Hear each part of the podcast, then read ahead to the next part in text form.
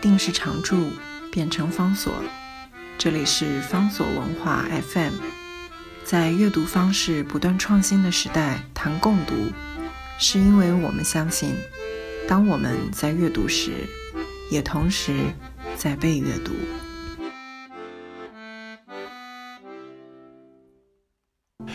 在今天的节目当中，要为大家介绍的，这是旅行文学当中的一本重要的经典的作品，所记录的是在一九五三年的一趟旅程。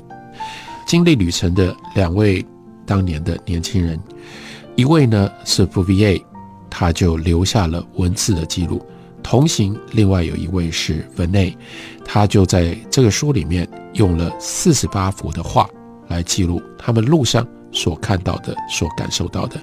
有文字有插画而组成了这样的一本书，书名叫做《世界之用》。在那个时代去旅行，跟我们现在的旅行当然很不一样。旅行就是去到了自己完全不知道会发生什么事，会遇到什么样的人跟什么样的事物的特别的陌生的地方，而且旅行当中会有各式各样的不同的困扰，必须要予以排除。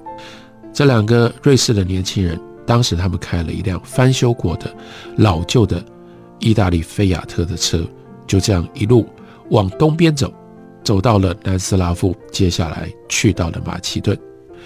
在路上就有了各种有趣的事情要发生。当然，这有趣的事情是等到十年之后，当博比 A 来写这个经验的时候，那很有趣。可是当下。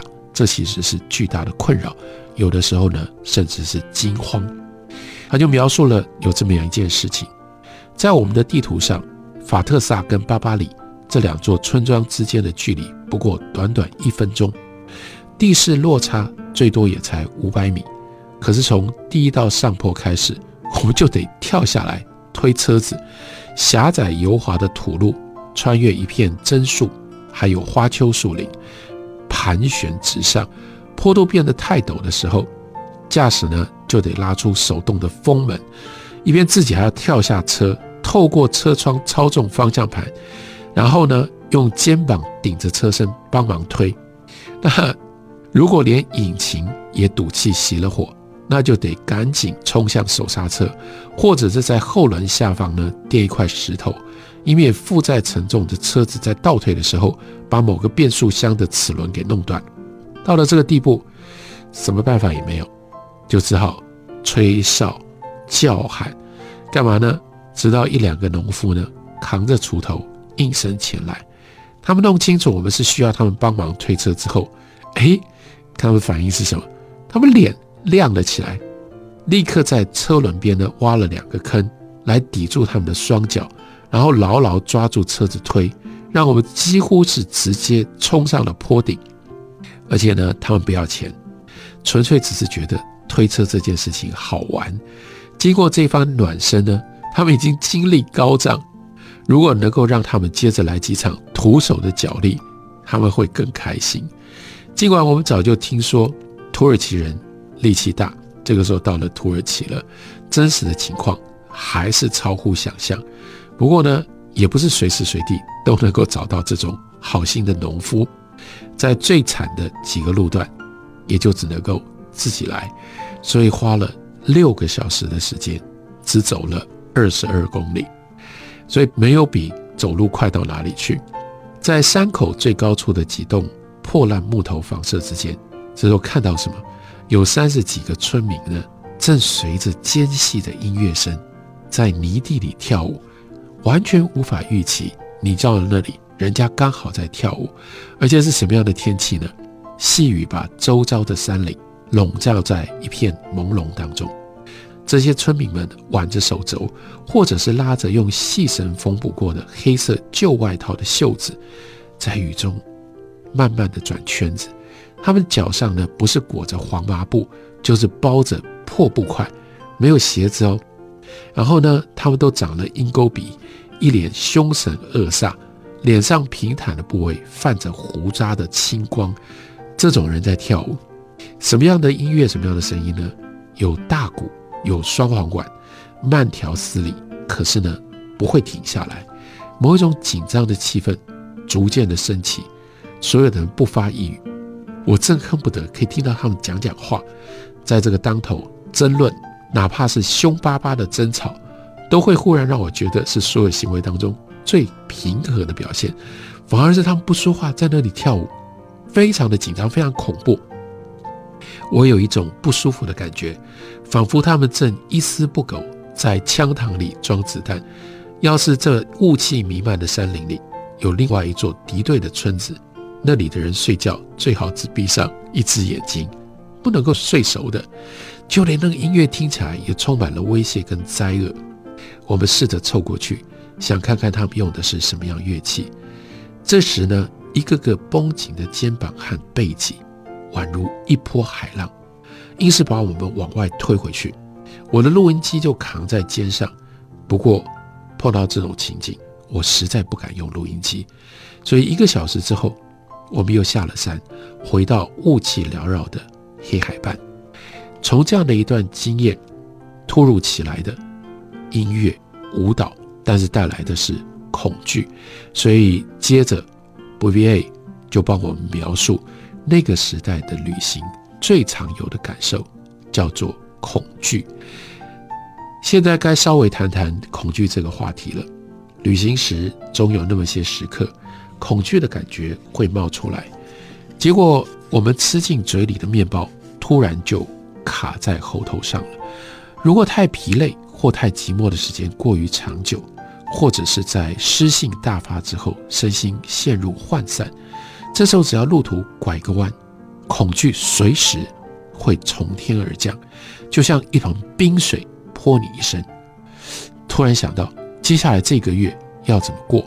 恐惧夜里那些盘踞在村庄四周，随时准备攻击移动目标的凶狗，狗来了怎么办？恐惧那些一边捡石头一边走下坡朝你而来的那些放牧的人。甚至恐惧我们在上一段旅途当中租用的马匹，不知道到了夜里，它会不会突然之间转身，它是一头诡计深藏不露的恶兽呢？我们竭力克服恐惧，特别是跟工作有关的情况底下，怎么克服呢？很关键的因素叫做幽默，这是两个人旅行的好处，因为要有两个人才幽默的起来。如果你只有一个人怎么办呢？那你就只好深呼吸，咽下一口口水，努力的来化解恐惧。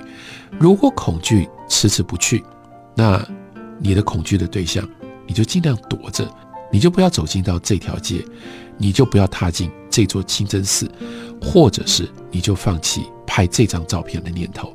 然后等到第二天，回想起这件事。这是旅行当中的另外一种趣味，我们会怀着浪漫的心理自责说：“哎呀，应该走进去的，应该拍的。”不过这样是不对的，因为恐惧跟不安这种感觉，至少有一半是人的本能对某种真正的危险所做的抵制，不能够轻忽这种警讯。当然，走过这些地方，那种满山土匪恶狼的故事。一定是夸大其词的。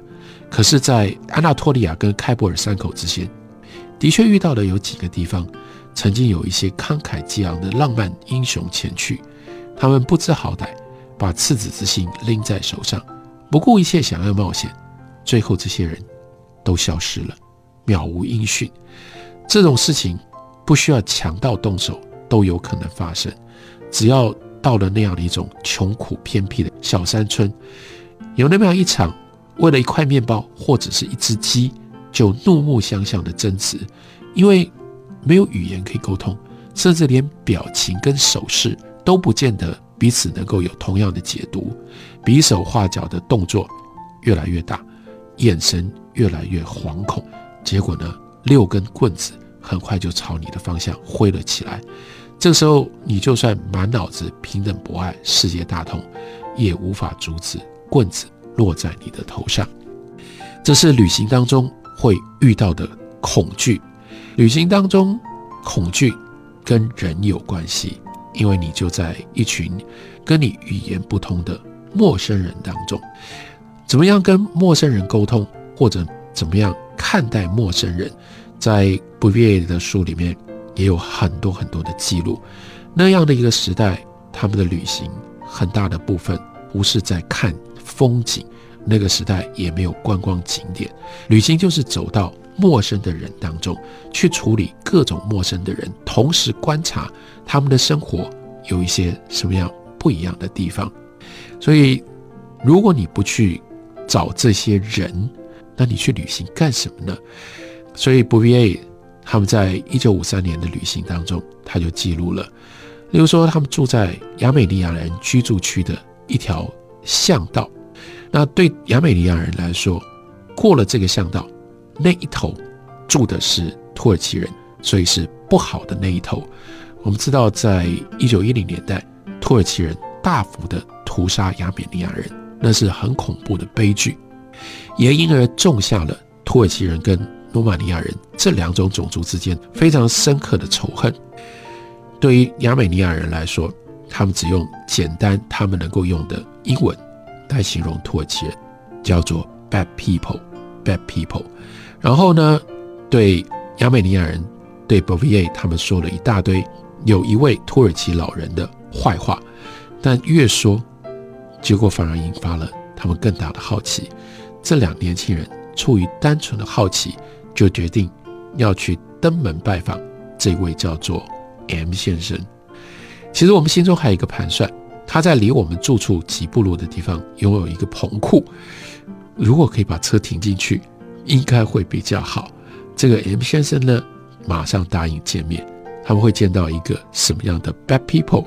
亚美尼亚人心里面看起来再坏不够的这个 M 先生。长什么样子，又会跟他们有些什么样互动呢？